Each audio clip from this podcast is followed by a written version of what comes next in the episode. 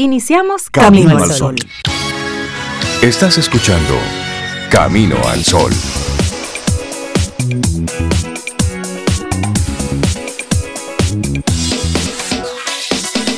Muy buenos días, bienvenidos a Camino al Sol. Es lunes y estamos a 23 de agosto, año 2021.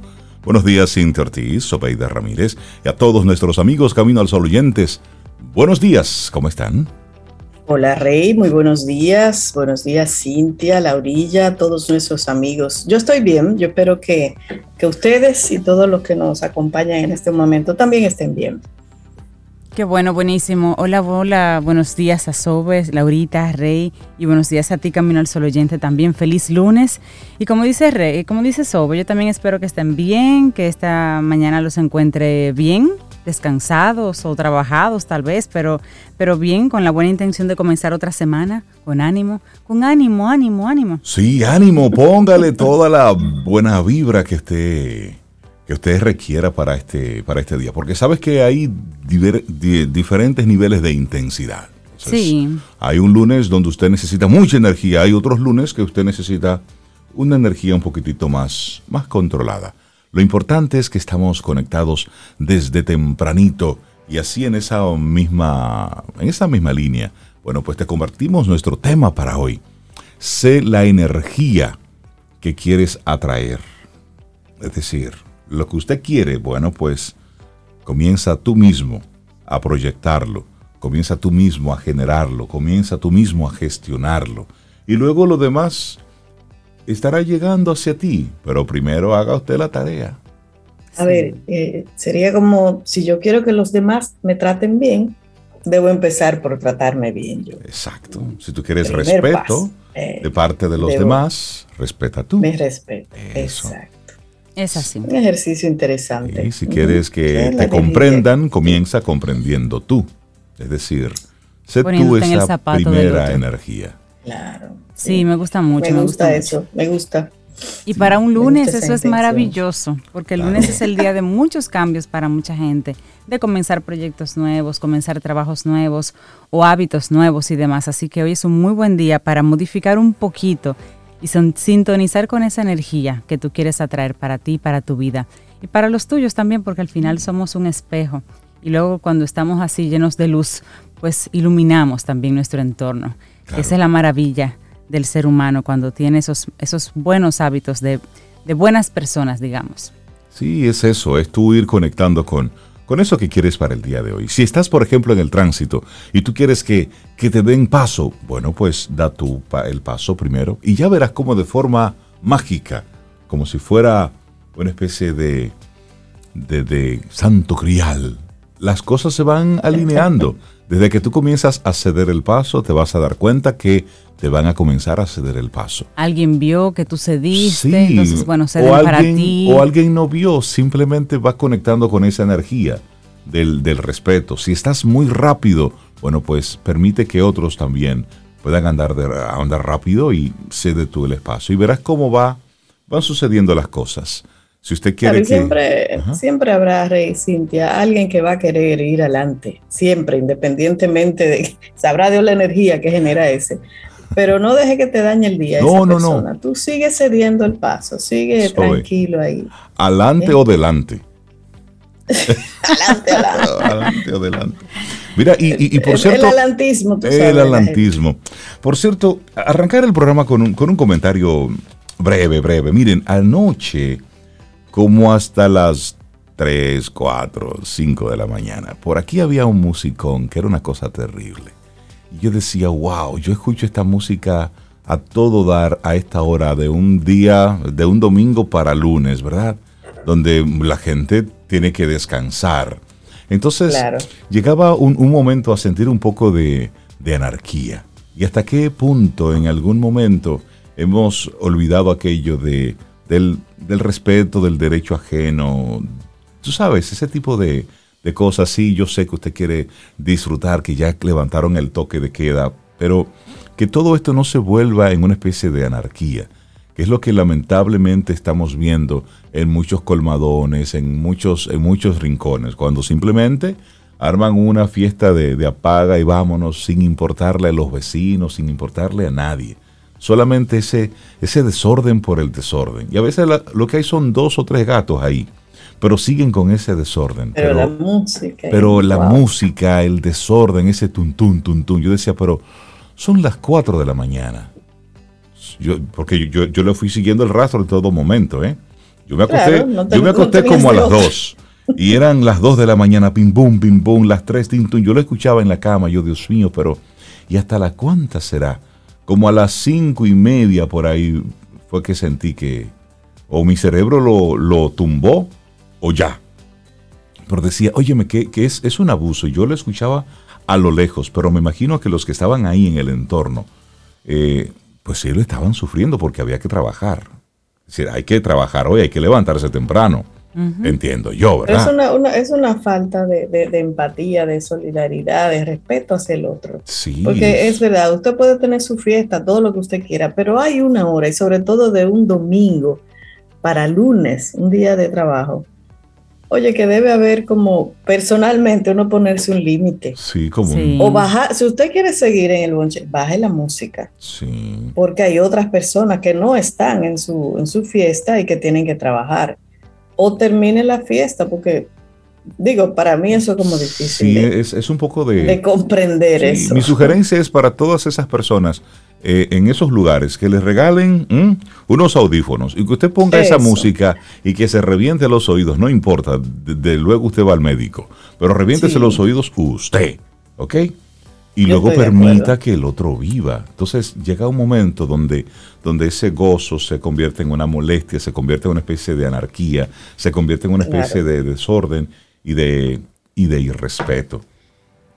Y bueno, hacer ese, como ese llamado a la, a la atención, que lo hemos estado viendo de manera reiterativa en esta época, ya de pandemia, no, ya, ya, pasa, ya pasamos de eso.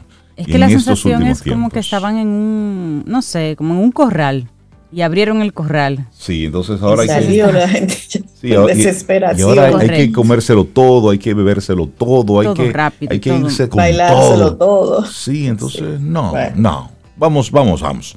Sé la energía que quieres atraer. Vamos a, a comprenderlos. Esperamos que hayan gozado su fiesta y todo eso. Muy bien. Pero, pero, ¿verdad?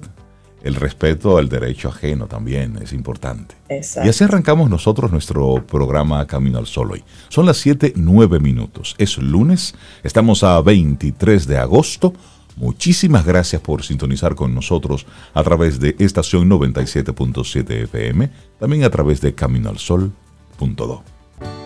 Laboratorio Patria Rivas presenta En Camino al Sol, la reflexión del día.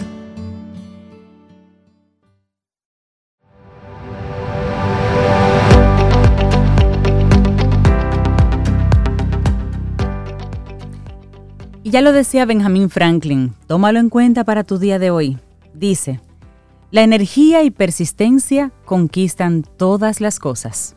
Gracias por estar ahí, conectados con nosotros. Vamos, cinco situaciones que roban energía emocional. Bueno, hay más. Nosotros ahora te vamos a compartir cinco para que le prestes mucha atención, ¿verdad, Sobe? Claro, y tengan ahí su lapicito por si acaso vayan anotando. Porque todos, todos hemos estado en situaciones que roban energía emocional en algún momento. Son ese tipo de episodios que de una u otra manera te involucran profundamente. Sin embargo, después de haberlos experimentado, tienes esa sensación de que te esforzaste mucho en ellos y al final te aportaron muy poco. La energía emocional es otra manera de nombrar a la vitalidad esa fuerza de la que disponemos antes de fatigarnos. Si decimos que algunas situaciones nos la roban, es porque verdaderamente nos llevan a dilapidar esa vitalidad en asuntos que son insignificantes, pero que sí exigen esfuerzo. Claro, y las situaciones que nos roban energía emocional son muchas y deben ser evitadas porque exigen demasiado y aportan poco al cambio. Son episodios que únicamente están ahí para distraernos de lo importante, de lo que sí enriquece. Así que vamos a aprender a identificarlas. Por lo pronto, aquí vamos a compartirte cinco de ellas. Esta está buenísima. Y la primera, la primera, señores. Eso, eso, lo, eso lo dice mucho aquí Rey y Paulo cuando hablan de cositeros. Sí, sí, sí, sí. La número uno. las discusiones sobre caballá. Mire, usted. Bueno, ahí no dice caballá, pero bueno, sí, te entendió. Pero usted me entendió. Señor, se pierde energía ahí. Se, si usted es dominicano, usted me entendió. Pero para los que nos escuchan en otras latitudes, claro. las discusiones sobre temas insignificantes, es decir, el debate es una oportunidad fabulosa de exponer puntos de vista propios y aprender de las opiniones ajenas. Pocas cosas enriquecen tanto como sostener un diálogo constructivo entre personas que piensan diferente. Y ahí estamos, estamos debatiendo, profundizando sobre algo. Pero ampliar esa perspectiva enriquece el pensamiento. También eso fortalece las habilidades comunicativas. Pero algo muy diferente ocurre cuando lo que hay son dos personas que se sumergen en una discusión insignificante cuyo único propósito es ganarle al otro imponer argumentos propios. Esto con frecuencia solo deja malestar. Gastas un montón de energía, sacas a flote las peores facetas de ti mismo y al final solo es un tema de vanidad personal. Es decir, al final, al final, eso es puro ego. No voy a dar mi pulso a torcer. Exactamente. Sí. Pero yo creo que esta le gana, Rey. La segunda, hay una competencia entre la primera de discutir cosas insignificantes y esta, a ver cuál gana. Las quejas, una de las situaciones que roban energía emocional. Que mire, amigo, hay mucha gente que vive quejándose y tanto quejarse como escuchar insistentemente las quejas de otros, son situaciones que roban energía emocional de cuando en cuando todos nos quejamos, eso es verdad, eso es normal, pero a veces la queja se vuelve un hábito, una forma de vida, una perspectiva en la que se dan vueltas y vueltas sobre el mismo problema sin hacer algo efectivo para solucionarlo. La queja es un discurso que induce a desarrollar una actitud de impotencia. La realidad no es lo que queremos que sea, pero en vez de concentrarnos en la forma, como puede cambiarse, nos dedicamos a reiterar los aspectos negativos que nos confrontan. No vale la pena dedicarle tiempo a eso. No lleva sino a evadir las responsabilidades. Es como la queja como deporte nacional, algo así. Sí, exacto. Bueno, y llega al podium la número 3, que también entra en la competencia. El cotilleo, señores, el chisme. Yo estoy dando yo estoy traduciendo al dominicano, dar tijera.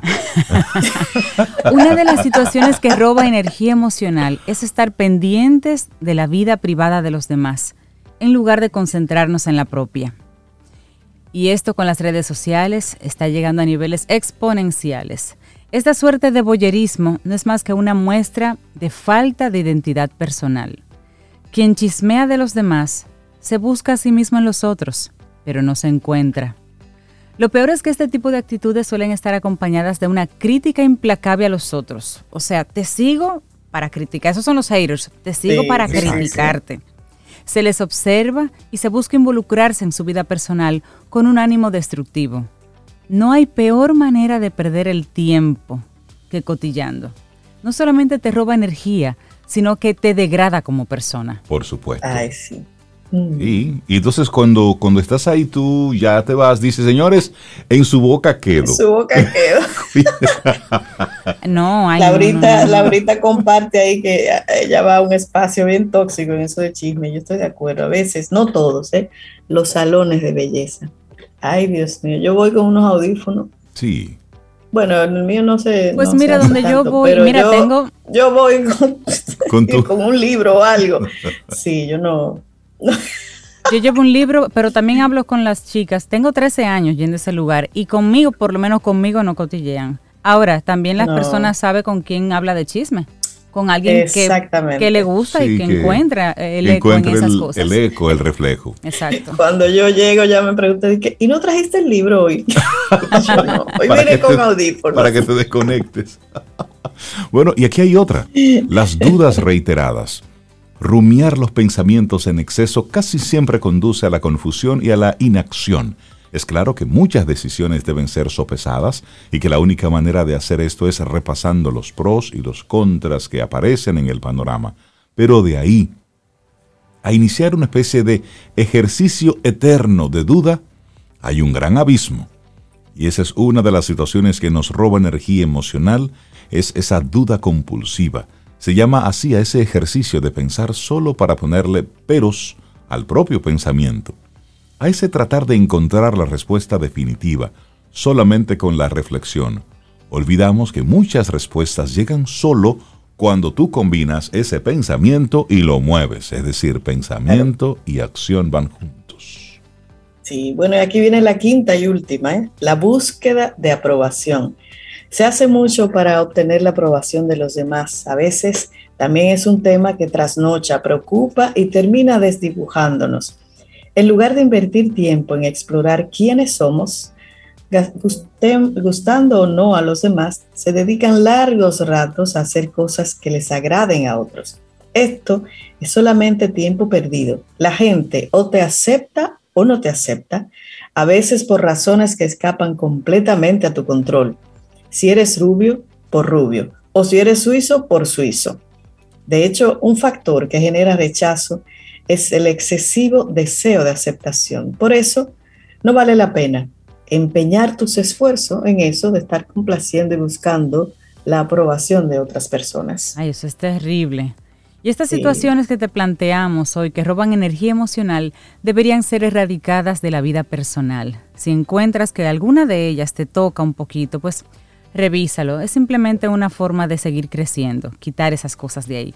Generalmente terminamos involucrados en ellas cuando estamos confundidos o cuando pasamos por una etapa de inseguridad.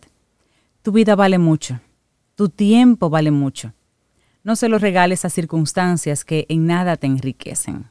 Y esa ha sido nuestra reflexión en el día de hoy. Cinco situaciones que roban energía emocional. Ha sido la reflexión en Camino al Sol. Laboratorio Patria Rivas presentó En Camino al Sol la reflexión del día. Tomémonos un café. Disfrutemos nuestra mañana con Rey, Cintia, Soveida en Camino al Sol. Cintia,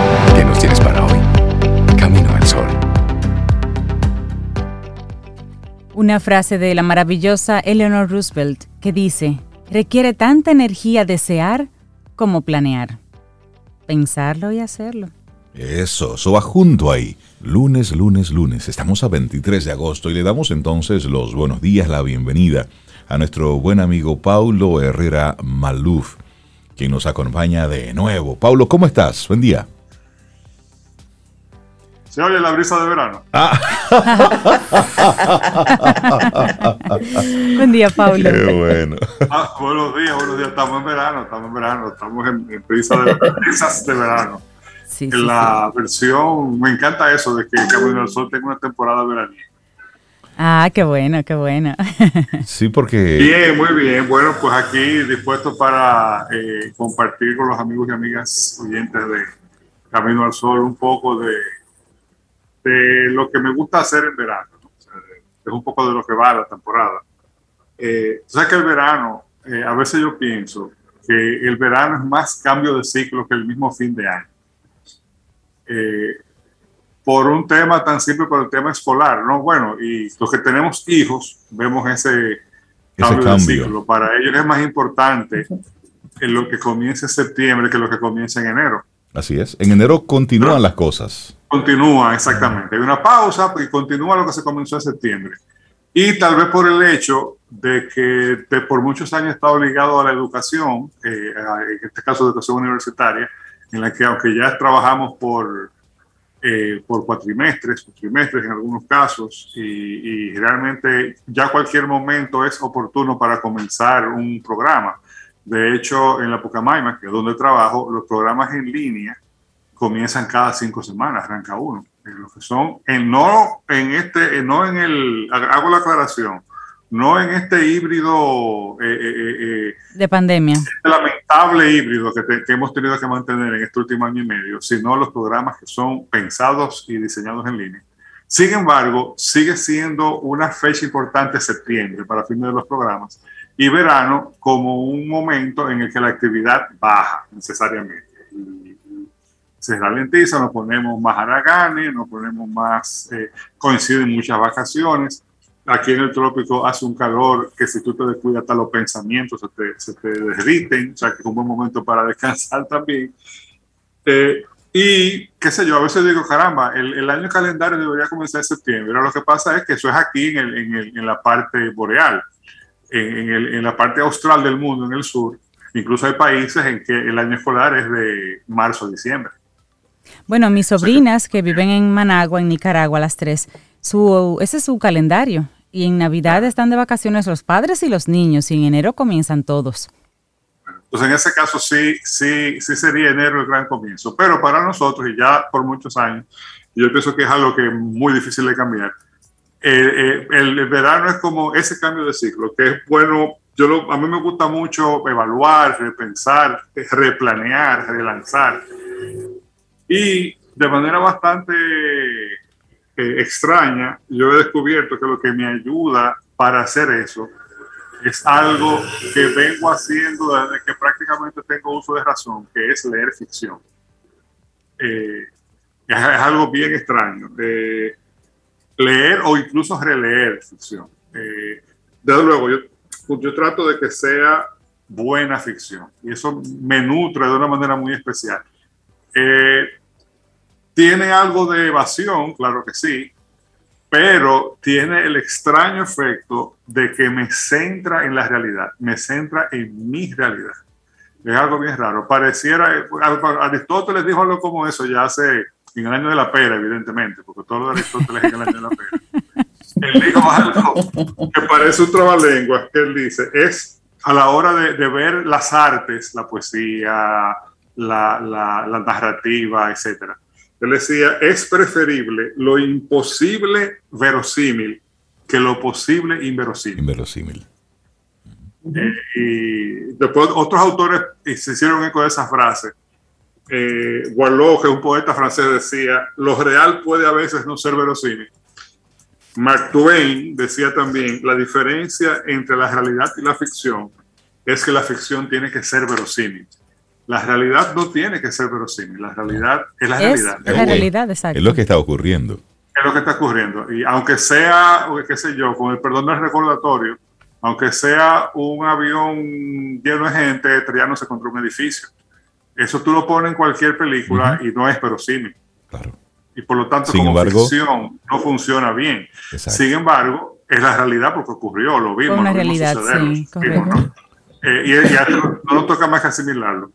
Eh, eh, pero la ficción tiene eso. Y bueno, y la versión cibaeña, que, o, digamos aplatanada de esa frase es, que es decir que la realidad supera la ficción todos los días de la semana y dos veces los domingos. Eso es así. Eso, eso, eso por más que tú veas... ¿Cómo fue? ¿Cómo fue? Todos los días de la semana y dos veces los domingos. Es una forma de decirlo, sobre Es que acuérdense que yo soy literal y curiosa. Y además cibaeña. Cuando tú ves algo que pasa en una, en una novela o en un relato de, de ficción y eso no va a pasar. Viejo, mira, la realidad lo supera eso, rutina. Ah, eh, ciertamente. todo de la semana de los domingos, eso es que es como rutina. ¿eh? Pablo, y, eh, Pablo me, sí. tengo una pregunta para ti. ¿Cómo, cómo conectas tú con, con la literatura de, de ficción? ¿Cuándo te das tu cuenta de que leer sobre ficción te conectaba con, con la realidad. ¿Y a quién tú lees más? ¿Y a quién tú lees más? Sí, perdón, Cintia. ¿Y a quién lees más de ficción? Me gustaría conocer un autor. Vamos, vamos a ver.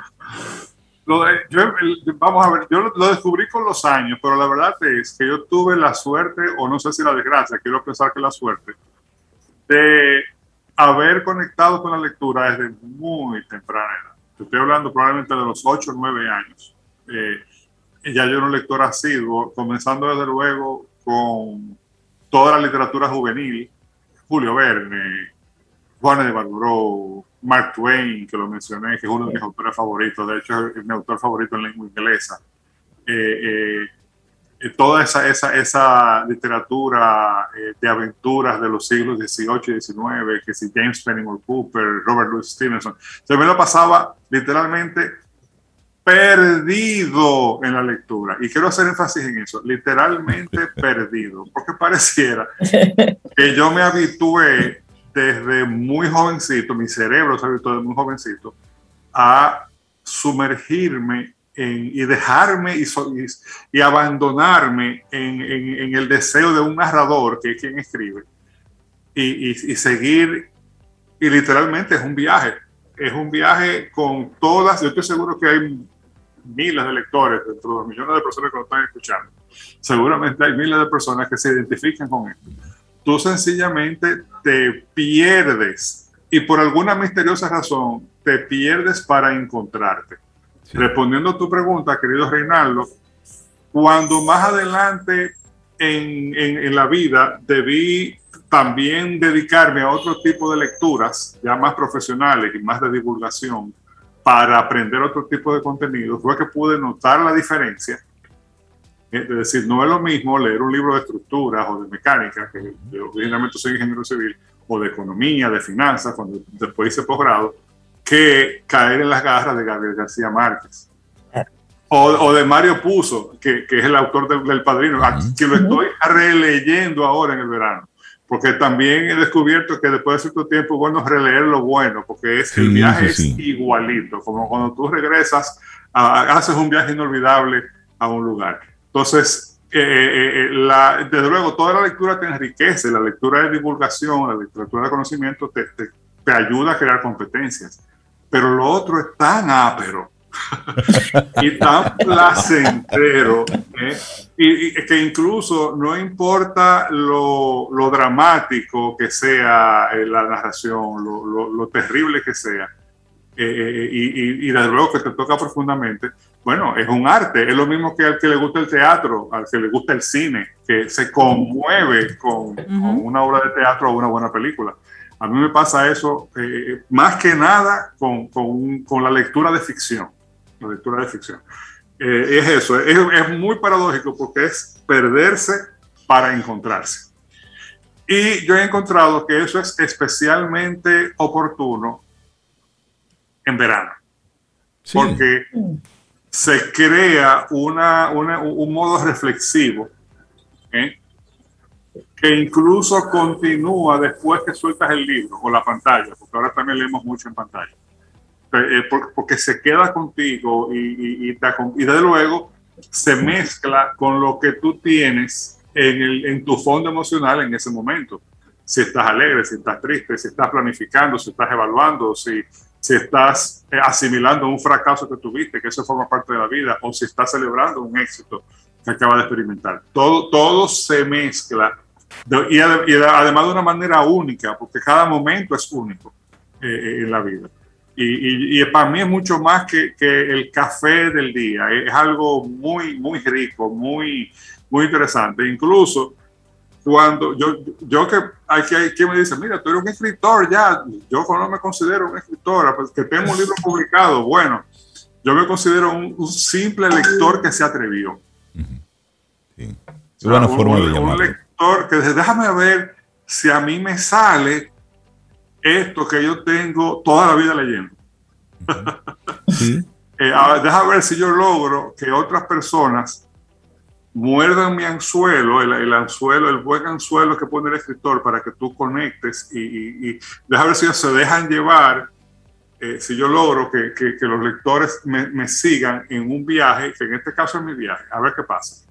Y, ese, y, ese, fue el intento, no, no, no fue con unas ínfulas de, que mira, yo, y a, todo esto autodidacta también, bueno, pues el, el, el, la, la, con las experiencias reales que puede dar haberse pasado la vida leyendo y leyendo cosas buenas, porque hay que decirlo. Sí, y, dicen que bueno, que un, para ser un buen escritor primero hay que ser un buen lector, es decir, exponerte, exponerte a diferentes materiales. Pero Paulo, ¿cómo tomas tú la decisión de qué libro leer? Es decir, ¿cómo, cómo, cómo es ese proceso de elección ante, tan, ante un universo tan vasto? Hay favoritos, hay autores favoritos que uno espera. Por ejemplo, mira, Mario Vargas Llosa tiene algo. Con los años, eh, yo he ido tomando, eh, o él ha ido tomando distancia de, de, lo que yo pienso en términos políticos y sociales. Ha ido, para mi gusto, se ha ido movido demasiado a la derecha. Sin embargo, es un narrador excepcional. O sea, bueno, estamos hablando de un premio Nobel en, lengua española, que no son muchos, es un, es poquito. Eh, eh, eh, entonces, libros como yo le espero. O sea, para mí, cuando murió Gabriel García Márquez, fue como que se me murió un familiar. Ay, también. Porque, uno, incluso yo le comentaba eso con el caso de García Márquez, que sin duda también es uno de mis favoritos y lo releo con frecuencia. Le comentaba a un amigo colombiano, bogotano, que él se extrañaba de por qué aquí gustaba tanto García Márquez. Es decir, que García Márquez es de nosotros, porque García Márquez es caribeño. Así es. Él es de la Guajira, del Caribe colombiano. O sea, no, ustedes están allá encaramados en esa meseta con ese frío.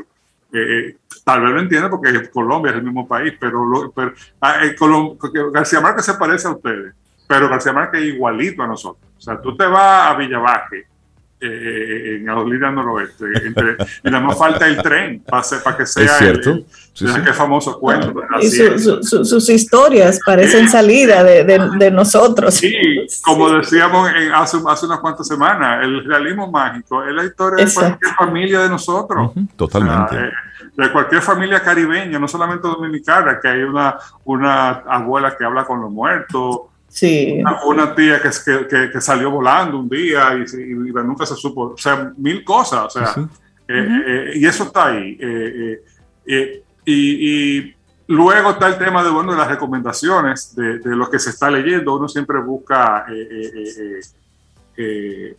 trata de mantenerse más o menos al tanto de lo que sucede. Ya te confieso que a mi edad, y no es que yo privo en viejo, pero pero ya uno ha vivido bastante.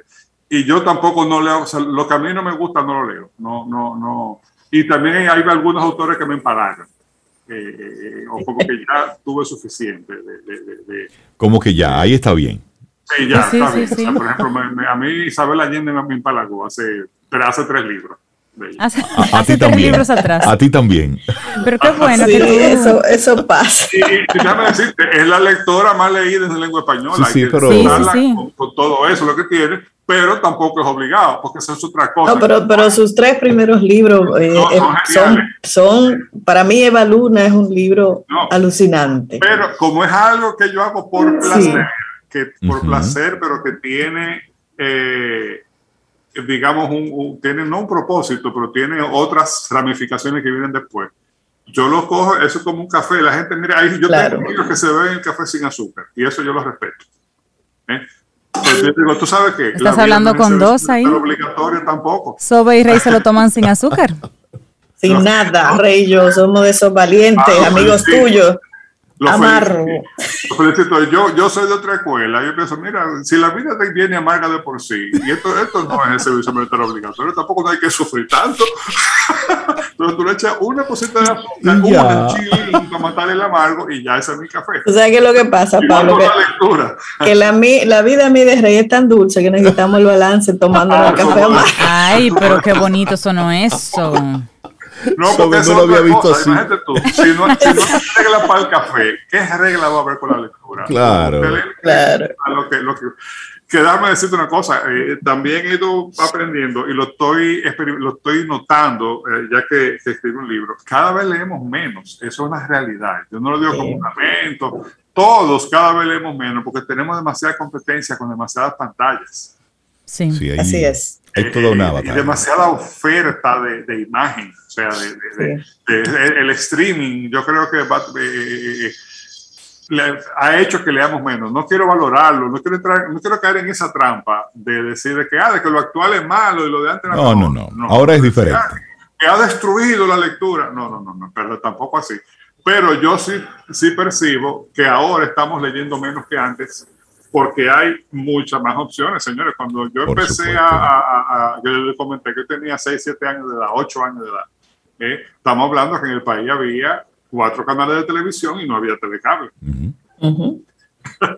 sí, es, es la realidad. Había sí. menos competencia para, o sea, todavía en, en aquella época prehistórica, léase antes de los celulares y las redes sociales, eh, eh, la lectura era uno de los medios eh, eh, disponibles favoritos, además más barato, porque los libros se pasaban de mano en mano, para, de entretenimiento. ¿eh? y no con el propósito intelectual de formarse. No, no, no. Lectura de evasión. De, pues, sí, hay buena ficción, pero mira, por ejemplo, eh, Corintellado, que fue, o sea, no es que Isabel Allende es la, la, escritora en lengua española más leída ahora, que está viva pero ni de, ni de cerca con, con Corintellado. Con Corintellado, sus novelas, sí. Y, eso, y eso tiene un valor también. Eso tiene. Eh, Igual, qué sé yo, ¿quién no leía Muñequito? Le decíamos en Santiago, ¿qué le decían Paquito? Los Paquitos salían, bueno, Calimán salía los jueves. el sábado el Caribe, mira. Mm, yo, yo, yo conseguía Calimán los jueves a las 5 de la tarde. Y todo eso es válido, porque, pero es eso. Entonces, eso, eso, el verano para mí es un poco sinónimo de eso, de, ese, de esa lectura eh, que es eh, lúdica, pero no puedo evitar que sea reflexiva porque se, se mezcla con, ese, con lo que está pasando en el cambio de ciclo. Totalmente. Y los ciclos siempre cambian, ¿eh? y no solamente de un año a otro, o sea, los ciclos profesionales cambian, los ciclos personales cambian muchísimo. O sea, y qué bueno que es así. La vida es puro cambio. Si usted no, si, si, usted está, tiene mucho tiempo en el mismo sitio, pellíquese. Pellíquese, mueva así. No se haya dado cuenta. De la ficción a la Yo realidad. coleccionaba paquitos, ay Dios mío. Ese fue la brisa de verano de Paulo Herrera Maluf. Cada 15 días Paulo siempre nos, nos acompaña y nos comparte temas que van vinculados con la sostenibilidad, el bienestar social, pero, pero bueno, hoy nos habló sobre su, sobre su amor por la literatura, sobre los libros así de, de, ficción. de la ficción a la realidad. Me gustó mucho tu propuesta en esta brisa de verano en Camino al Sol. Eh, a, mí, a, mí, me encanta siempre venir aquí. Yo creo que se nota. ¿verdad? Pablo, que tengas un excelente día. Muchísimas gracias. Igualmente, feliz semana. Gracias, buenísimo. Vida, música, noticia Entretenimiento. Camino al sol.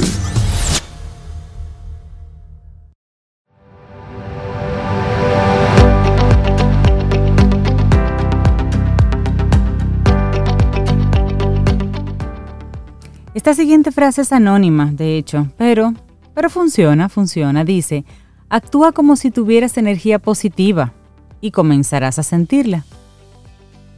Como si eso, eso es válido. Actúa como si. Esto es Camino al Sol. De recuerdo, conectamos a través de estación 97.7 FM. También a través de caminoalsol.do.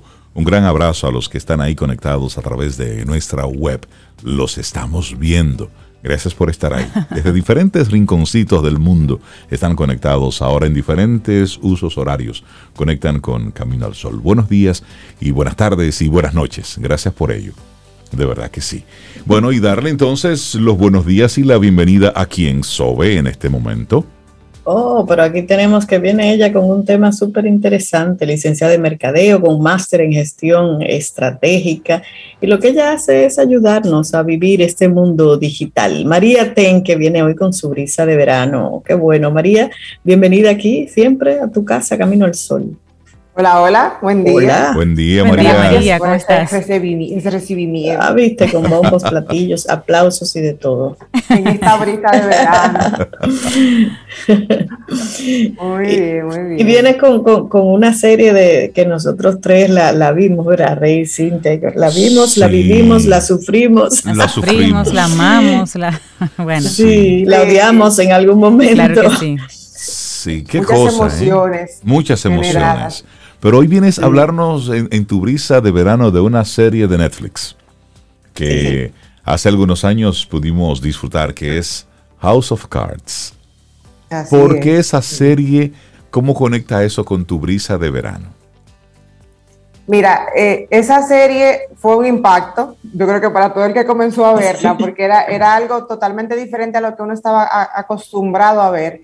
Y tú te entrabas en ese mundo y, ese suspenso, ese deseo de saber lo que iba a pasar, esas actuaciones tan magistrales, o sea, tan bien hecha que, estaba esa serie. Yo me acuerdo que cuando vi la primera temporada, lo primero que yo no pensaba que me iba a gustar por la temática, el tema político y demás, y dije, vamos a darle una oportunidad. Comienzo a verla y yo me enganché y no pude parar, no pude parar de, verla. Fuiste víctima.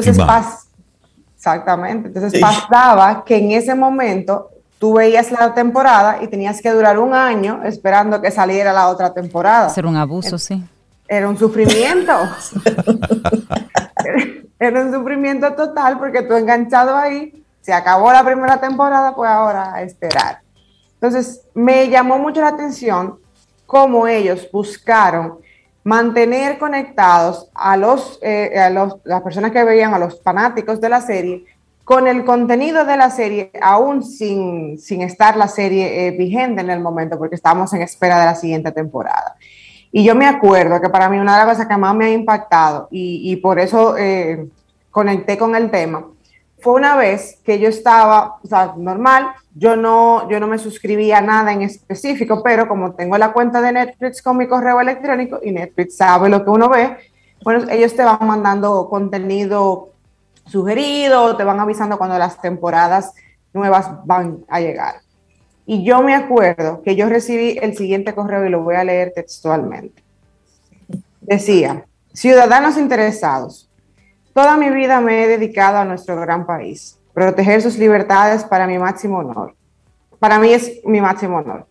En tiempos oscuros como estos, debemos mantener los ojos abiertos y cuidarnos los unos a los otros. Se acerca el 30 de mayo y necesito más que nunca de su lealtad. ¿Podemos, Claire y yo, contar con ustedes? Podemos o Claire y yo.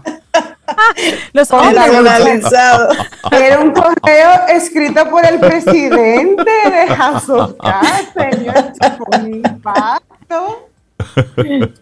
Wow. Decía debajo que su equipo entendía que no creía en la propaganda, pero entendían que el trailer a mí me iba a gustar que viera el trailer de la siguiente temporada. No, genial.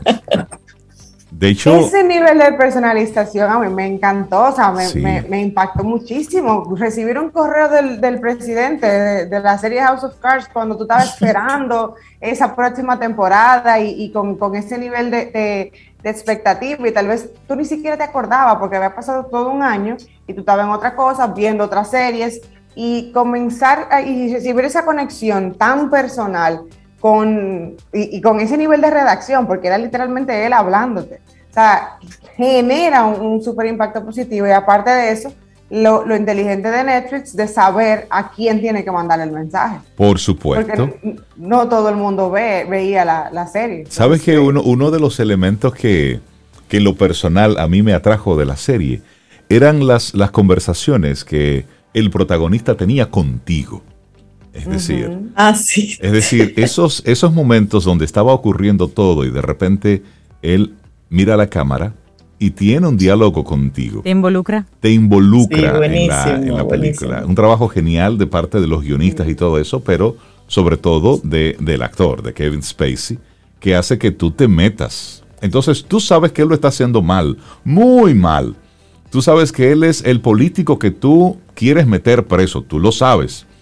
Pero wow, lo hace, eso, eso que es tan malo, lo hace tan bien que tú al final quieres que él salga ileso.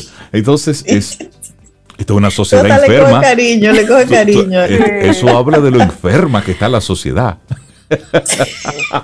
Qué malo. Es verdad, es verdad. Y te mira a los ojos y te convence de por qué lo está haciendo y tú lo entiendes, aunque tú no estés de acuerdo. O sea, que, a nivel de, o sea, ni siquiera voy a entrar en detalle del guion de, los actores porque es genial, eh, o sea, de verdad impresionante.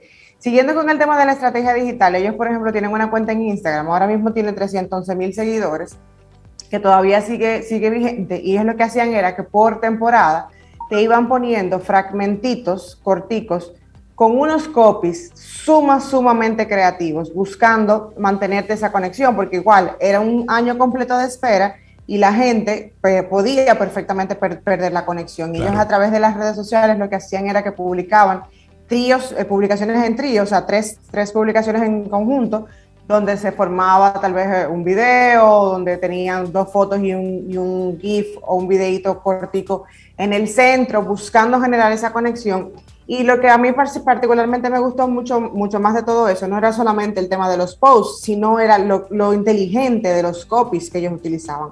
Porque era literalmente como que dijeron, ok, los guionistas de, la serie, vengan, háganos los posts, los, posts de redes sociales. Me imagino. Y Y no era promoviendo la serie como tal, era como igual, como decía Rey, como cuando él te mira a los ojos y te cuenta lo que está pasando, era así mismito a nivel de, redes sociales y tú te sentías conectado con, con, ellos, te sentías conectado con la serie y te quedabas ya tal vez... La ansiedad de, esperar la temporada siempre existe, porque cuando uno es muy fan de, de, una serie o cuando una serie te engancha mucho, tú quieres seguir, seguir viéndola, pero te, te, conectaba a, otro nivel y yo, y yo todavía soy seguidora de esa cuenta. Ya la serie terminó en el 2018, yo todavía la, la sigo, aunque no he vuelto a publicar nada más nunca, pero eh, eh, genera un, un, impacto sumamente positivo. Y de esa estrategia, yo no sé cuándo fue el presupuesto, pero yo estoy 100% segura de que, el, de que el presupuesto de, ese, de esa estrategia digital como tal no era muy alto, porque no era publicidad masiva no había eh, muchísimos posts eh, pagados. Era ingenio, copies y sacarle realmente el provecho al producto que ellos tenían en la mano en ese momento. Que era, tota, o sea, que era justamente el talento del escritor y esos momentos claves eh, que se generaban a lo largo de cuando se grababa la serie. Ellos también sabían utilizar como el timing, el momento perfecto para lanzar las cosas porque me acuerdo que justamente el mismo día de la toma de posesión del presidente de los Estados Unidos, ellos lanzaron el aviso de que iban a, la, o sea, la fecha de la nueva temporada.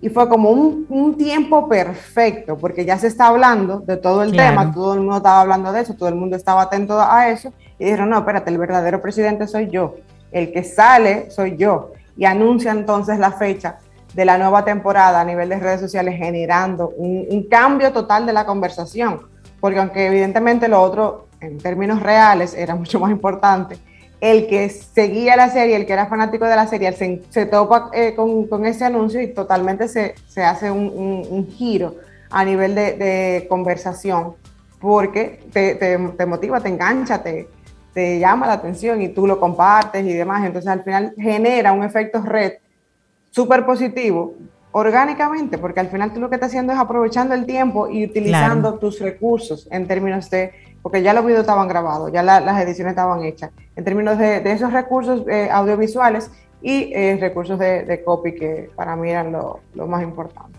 Súper inteligente. Como el tema estaba en la presidencia, pues estábamos hablando de la presidencia, pero la ficticia, la de los Underwood, la verdad es que sí, fue, fue magistral la serie y yo vi poquito sobre lo que fue la estrategia digital, pero con lo que tú cuentas, es que de verdad ahí no, no hay sorpresa que haya sido tan ¿Sabes impactante. Que, es interesante cómo esta serie, al, final la última temporada, este sin hacer spoiler, bueno, pues no, no me gustó cómo concluyó todo, pero es que tuvo una relación directa con lo que pasaba en la vida real con el actor principal, que se vio envuelto en una serie de, de escándalos y bueno, simplemente pues salió. Salió o lo sacaron salió porque él era el, productor ejecutivo de esta serie también. Entonces hay una serie de decisiones que hay detrás de esto, pero inclusive hasta la forma de, salir, de sacar el personaje fue bastante interesante, porque dejaba abierta una puerta de que a lo mejor sí, pero a lo mejor no. Inclusive... Y él aprovechó, él, aprovechó eso, porque me acuerdo también que fue un, un impactazo para mí cuando lo vi. Él hizo un video de Navidad, donde él decía, let me be Kevin, o sea, déjenme ser eh, el, personaje. Y eh, let me be Frank, perdón. Y él decía, déjenme ser Frank. Y él contaba, y él, y él igual, él hablándole a la cámara, hablándole a la audiencia, diciéndole, yo sé, yo sé todo lo que, lo que ha pasado, yo sé que, ha sido un problema, yo sé que la temporada salió, yo sé que todo está bien y que Claire lo logró, pero ustedes saben muy bien que quien le da el toque realmente soy yo. Y con su anillo y todo, y su, toque en la mesa, él decía que lo dejaran ser. De hecho, eh, a, eh, propósito que tú mencionas eso del toque en la mesa, ¿sabes que ese sonido del toque en la mesa que él hacía con su anillo fue lo que luego Netflix utilizó, ese, ese mismo patrón para hacer el sonido de entrada y que y es el brand Sonic de Netflix. Ese ese tatán ese fue, ese ah, mismo patrón lo tomaron precisamente de, House of Cards, que luego se convirtió y ellos eso lo modificaron y, se ha convertido en el brand Sonic de Netflix. Para que veas cómo puede impactar tanto una serie en una, eh, en una dinámica comercial. Pero me ha gustado tu brisa de verano. la estrategia detrás de, de esta serie. Viejita, pero buena. Sí, sí, maravillosa. Así que si no la han visto, véanla y aprendan, porque de todo se aprende. De todo se aprende. Sí, pero no queremos que los políticos nuestros la vean, porque ya ellos saben demasiado. No necesitamos que aprendan más trucos, que ya, ya con lo que saben están bien. Ya con eso tenemos mucho que, para trabajar en la Procuraduría. Eh, María Ten, que tengas un excelente día. Gracias por tu tema, María. Siente y disfruta de la vida. La vida. Camino al sol. Camino al sol.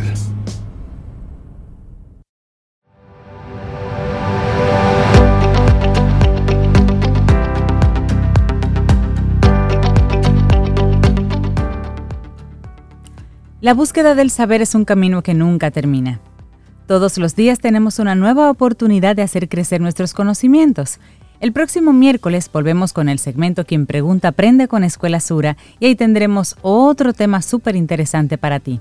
Sintoniza y bueno, como siempre, quien pregunta aprende con Escuela Sura. Bueno, y al principio del programa, Cintia Sobe, yo les comentaba sobre, sobre mucha, mucha música, mucha bulla, mucho desorden durante el Mucho ruido. mucho ruido, mucho desorden durante, durante estos días. Y como que eso ha ido increciendo de una manera descontrolada en diferentes rincones. Vas, vas a una playa y bueno, hay una especie de competencia a ver quién hace, hace más ruido, pero también vas a la montaña, vas, vas a pasar un tiempo supuestamente tranquilo en las montañas y bueno, allá tienes ruido, pero recuerdo cuando una vez fuimos al, al Pico Duarte y estábamos ahí al lado, al lado del, del busto de Duarte, ya, poniendo una bandera. Ah, poniéndonos, eh, cuadrándonos para la foto. Y allá arriba en el pico Duarte escuchábamos un motor que sonaba todo lo que Dios, señores, portamos en el pico Duarte. No, pero, pero yo igual me pasó a mí, Rey Cintia. Yo fui al pico Duarte hace varios años y yo fui con esa expectativa de contacto con la naturaleza, silencio y todo. Y de repente en la noche que estábamos en ese disfrute, una bulla por un lado de como un grupo de personas, como si estuvieran en la playa o si estuvieran, qué sé yo, en un bonche full. Yo decía, pero es que no, no, no, no tenemos esa capacidad de apreciar el silencio, O, el sonido de tú estar allá arriba después de tanto esfuerzo, venir como que te daña en el momento con ese escándalo. Eso a mí me pareció como, me impactó, porque no esperaba como ese comportamiento de personas que deciden subir al Pico Duarte. Sí, entonces llega, llega un momento en que tú estás eh, en un ambiente donde lo que tú esperas es poder disfrutar el silencio, que es cada vez, que es cada vez más escaso en cualquier rincón en el que tú te, te coloques. Entonces no solamente en República Dominicana, es en cualquier parte del mundo. Entonces hay una especie de cruzada por salvar el silencio, que es el sonido, entre comillas, más amenazado del mundo. Y te vamos a hacer una pregunta. ¿Oíste, si tú en este momento cierras los ojos, claro, si usted está manejando no puede hacer esto. Por favor, no. ¿Eh? Si estás manejando, no. Pero si usted es el copiloto, pues haga, haga el siguiente ejercicio. Cierre los ojos y simplemente escucha un momento y yo mismo voy a hacer silencio.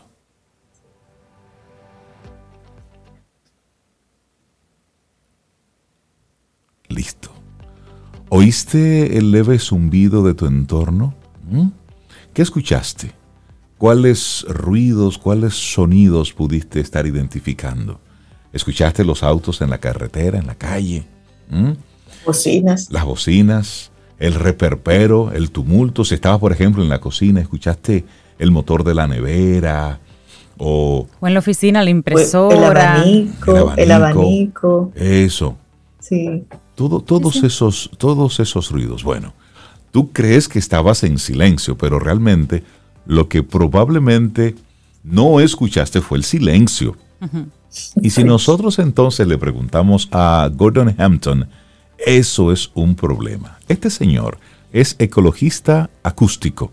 Él ha dado la vuelta al mundo tres veces en los últimos 41 años buscando y documentando los paisajes sonoros naturales que están desapareciendo del planeta. Así es, y mira, él se ha acurrucado dentro de un tronco de abeto ahuecado en el noreste del Pacífico para grabar, oigan bien, el violín más grande del mundo.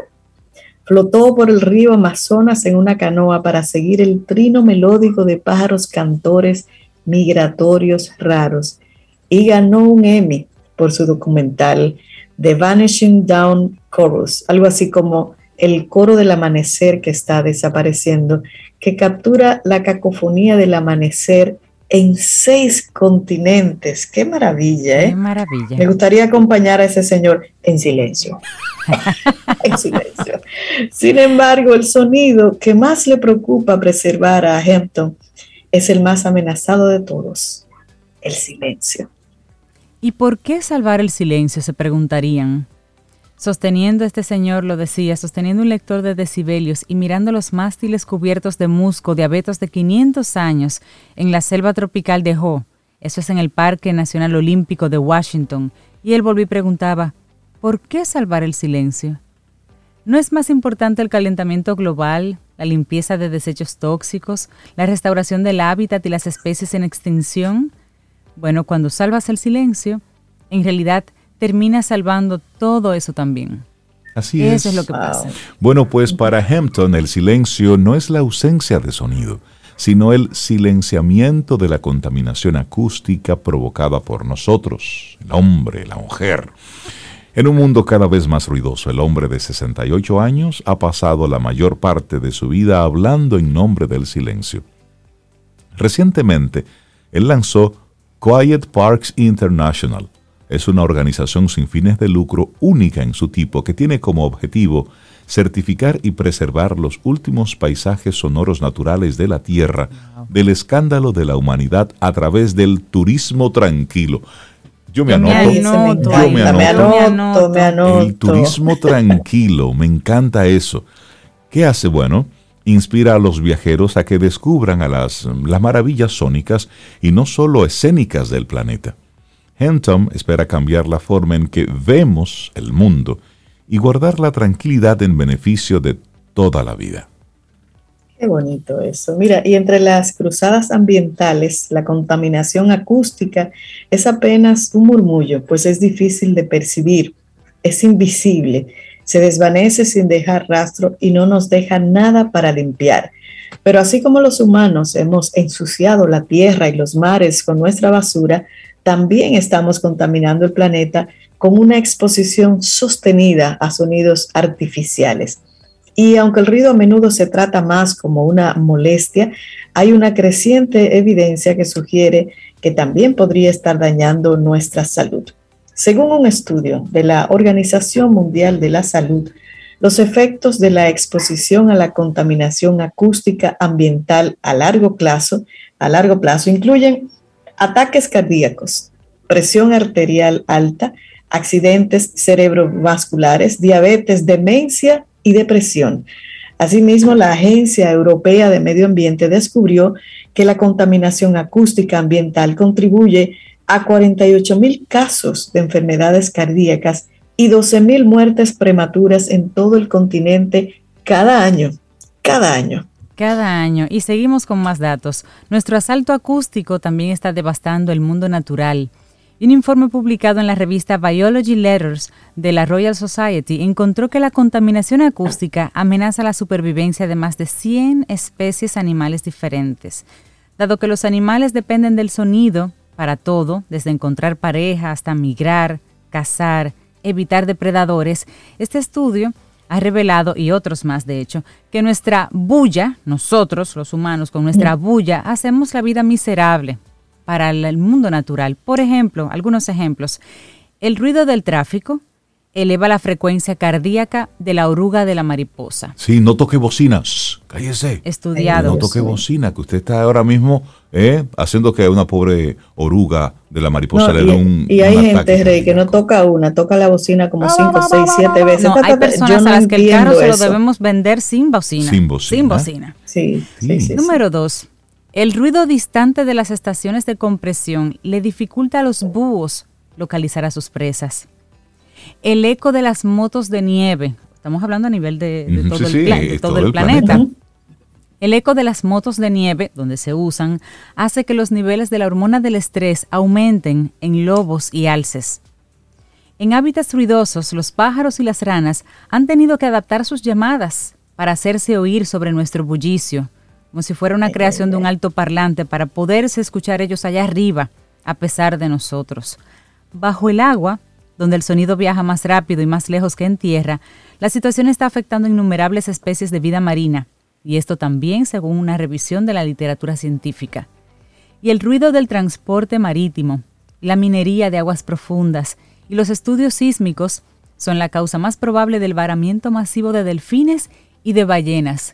Esos animales que por ecolocalización y demás a cada rato terminan en una playa muertas 25, 50 ballenas. Bueno, esos ruidos que suceden en el mar. que se, se, pierden. Las extravían, correcto, se, se desubican. Eso está relacionado con que bancos enteros desarrollen estrés, pérdida auditiva y enfermedades crónicas. Y bueno. Pero hay otro elemento ahí.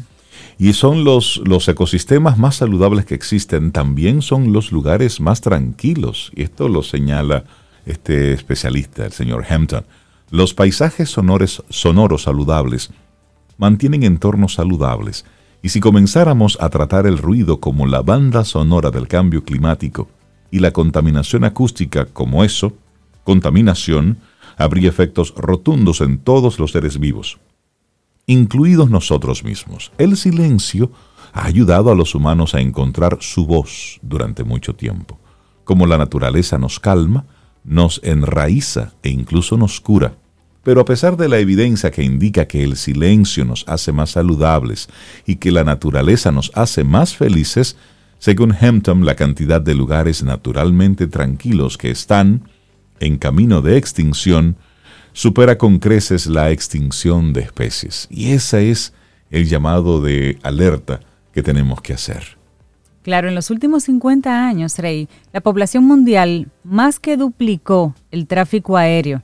Se multiplicó casi por seis, por ejemplo, esto entre 1980 y el 2019. El aumento del transporte marítimo ahogó el paisaje sonoro regular del océano y se estima que habrá más de 2.000 millones de automóviles en uso para el año 2030. En el 1900 había una buena posibilidad de encontrar paz y tranquilidad en aproximadamente el 75% de Estados Unidos. Para 2010, esa cifra era del 2%. ¡Wow! Y es un fenómeno similar en casi todas partes del mundo. Definitivamente. Y bueno, decía él, lo que realmente me preocupa es que en el siglo XXI vamos a hacerle al aire lo que le hicimos a la Tierra en el siglo XX, convirtiendo cada barrio en un aeropuerto y cada calle en una pista de aterrizaje para nuestros drones. La amenaza viene de arriba y no es Dios, dice él. Y ya cerrando así un poquitito sobre el concierto. Si no fuera por un acto de Dios, Hampton es posible que nunca haya aprendido a escuchar. Un verano, Mientras él conducía desde su casa de Seattle de regreso a su universidad en Wisconsin, este estudiante de posgrado de 27 años de edad se detuvo en un camino rural en algún lugar de Iowa. Sin dinero para un motel, estacionó el auto, se acostó en un campo de maíz, pero se desató una tormenta eléctrica. Él se quedó quieto, realmente escuchando por primera vez en su vida. Estaba tan anonadado por esa experiencia que me devolví a la universidad y renuncié a mis estudios. En Seattle, trabajó como mensajero en bicicleta durante el día y grababa todo lo que podía por la noche con una casetera. Los acordes distorsionados de los conciertos punk, el clic-clac de los trenes, las bocinas de los autos, zumbidos lejanos y caldero de actividad de la ciudad. Lo que más le atrajo a él fue la naturaleza, pero cada vez que iba a los parques cercanos a grabarla, todo lo que escuchaba en la reproducción era simplemente contaminación acústica.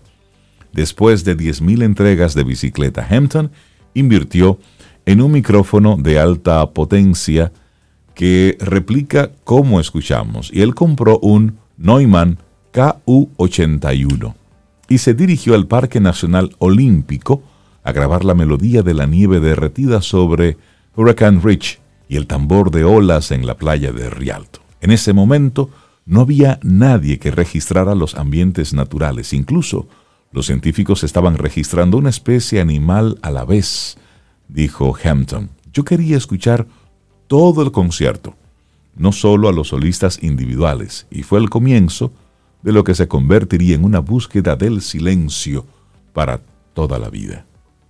Y tú sabes que él cuenta que descubrió uno de los lugares más silenciosos. Y es que en 2005, tras décadas de mediciones acústicas científicas, Hampton identificó el que creía era el lugar más silencioso y más libre de contaminación acústica en Estados Unidos. ¿Y cuál era ese? Un pedazo de tronco caído de 6,5 centímetros cuadrados, alfombrado de helechos en el Hawk protegido por altísimos abetos. Mientras seguía el rastro de un alce a través de un enorme agujero en el tronco de un abeto sitka de 300 pies de altura, Henton explicó que hace que el hawk sea tan singularmente silencioso. Para empezar, dice, estamos en el rincón más lejano y noroccidental del país, por lo que no hay rutas comerciales importantes de sobrevuelo. Al oeste, sigue diciendo, está el tramo más largo de costa salvaje en la costa oeste de Estados Unidos. Solo hay una carretera está a 46 kilómetros de distancia y hay aproximadamente 242 días nublados al año, lo que proporciona un amortiguador de ruido adicional de cualquier cosa que vuele sobre él. Luego está la selva tropical en sí. Los árboles más altos están en Sequoia, pero el Valle de Hawk comprende el bosque más alto de todo el mundo, lo que crea una calidad de sonido elástica y similar a una catedral. Y por último, el hecho de que todo está húmedo y cubierto por cortinas de musgo crea una calidad de absorción de sonido alcolchada.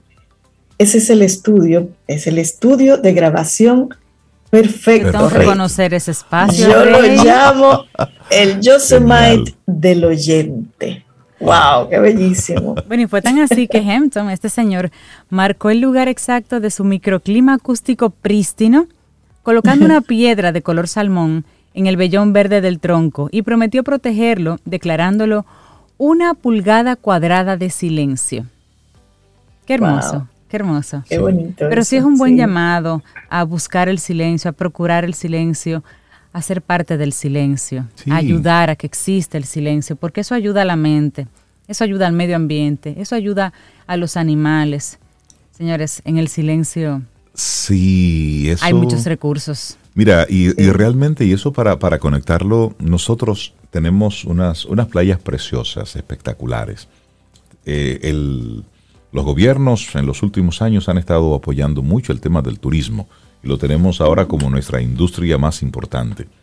Pero cuando a, ese, a, esas playas hermosas y bellas que tenemos, tú vas a disfrutarla y no puedes disfrutarla porque hay una gran contaminación sónica. Es decir, el desorden de los hoteles todo incluido, que de, inmediato ponen su alto parlante para estar entreteniendo, entre comillas, a los visitantes. Cuando hay alguien que lo único que quiere hacer es tumbarse en la arena, escuchar el mar, y, leer o dormir, no necesariamente estar escuchando un tunguntun, tunguntun, que, que no necesariamente le gusta a todo el mundo.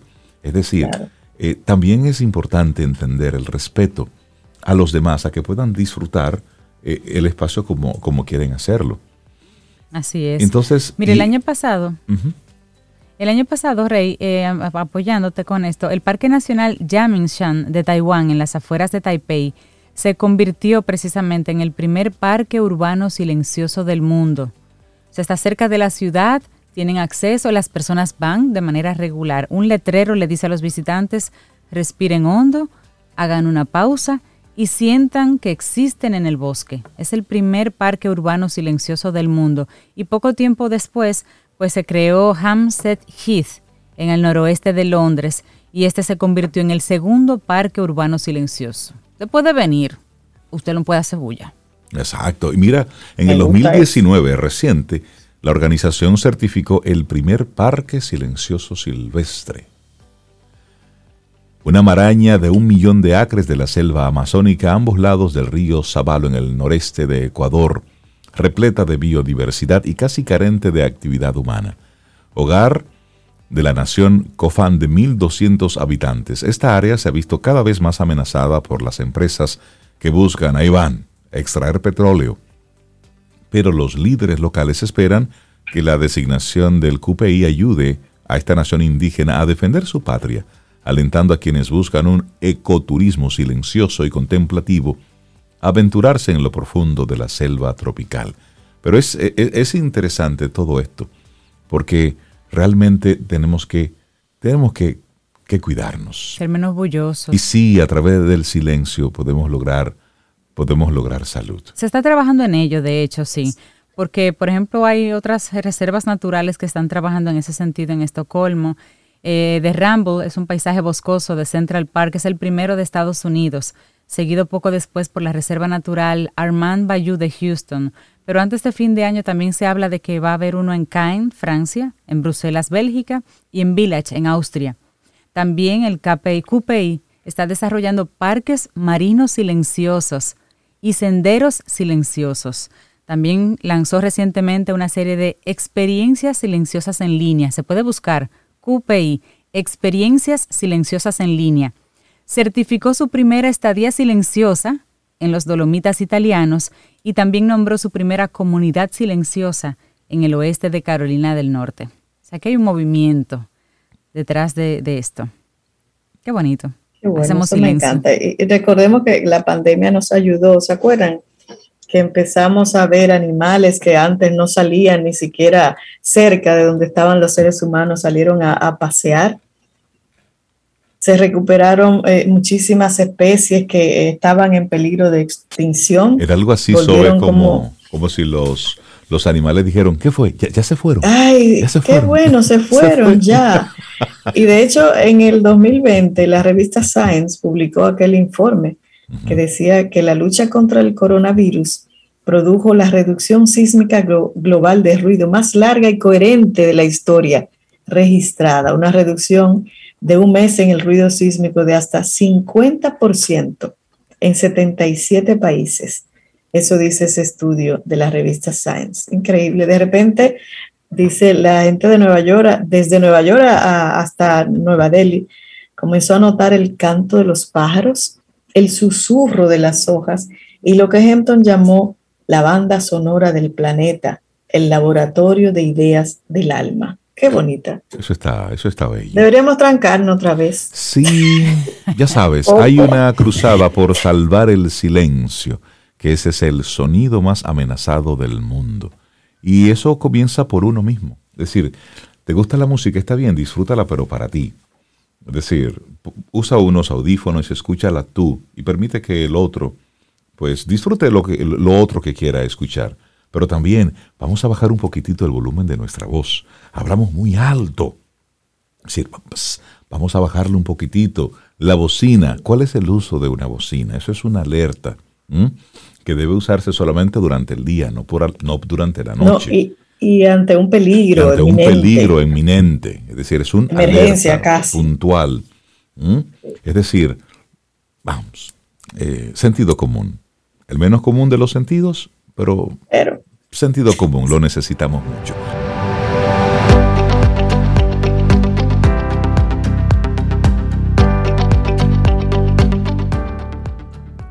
La energía es contagiosa, positiva y negativa por igual. Siempre cuídate de lo que permitas entrar en tu espacio. Alexel. Bueno, seguimos en este camino al sol. Vamos ya llegando a la parte final de nuestro programa de este lunes, en el que desde temprano te hicimos la propuesta de que conectaras con esa energía que quieres atraer. Y a propósito, mencionar, Cintia Sobe, que hoy es el Día Internacional del Recuerdo de la Trata de Esclavos y de su abolición. En la noche del 22 al 23 de agosto de 1791 se produjo en Santo Domingo, actualmente Haití República Dominicana, el comienzo de una sublevación que sería la decisiva para la abolición del comercio transatlántico de esclavos. Un día como hoy, en el año 1791, que marcó, que marcó un, un inicio con todo esto. Pero hablamos de de la trata de esclavos como se conocía en aquella época. Transportar eh, personas de un, de un lugar a otro, tomarlos, ¿eh? raptarlos, llevártelos de un lugar a otro como si fuera una, una mercancía. Pero la realidad es que hay mucha gente que vive, millones de personas viven todavía en condiciones de esclavitud, con condiciones totalmente precarias, en contra de su voluntad, viven, están eh, confinadas en, un, en, espacios. Entonces es un tema para seguirlo, para seguirlo tratando, para seguirlo tocando. y a propósito de eso hay un mensaje, de la, de la directora general de la UNESCO, ella dice, este 23 de agosto honramos la memoria de los hombres y mujeres que en 1791 en Santo Domingo se sublevaron y allanaron el camino para poner fin a la esclavitud y la deshumanización. A través de ellos rendimos tributo a la memoria de todas las víctimas de la trata y la esclavitud. Ha llegado el momento de abolir de una vez por todas la explotación humana y de asegurar el reconocimiento en todas partes de la dignidad igual e incondicional de las personas. Recordemos hoy a las víctimas y a los luchadores de ayer para que las generaciones futuras encuentren en ellos el coraje necesario para construir sociedades justas. Ese es el mensaje de la señora Audrey Azoulay, directora general de la UNESCO, con motivo del Día Internacional del Recuerdo de la trata de esclavos y de su abolición. Así es. Bueno, así vamos llegando ya nosotros al final de nuestro programa por este lunes 23 de agosto. Mañana martes, si el universo sigue conspirando, si usted quiere, y si nosotros estamos aquí, tendremos entonces un nuevo Camino al Sol. Y esperamos que hayas disfrutado del contenido del día de hoy. Recuerda nuestras vías para mantenernos en contacto. Hola arroba caminoalsol.do Visita nuestra web y amplía más de nuestro contenido. Caminoalsol.do. Hasta una próxima edición. Y pásala bien.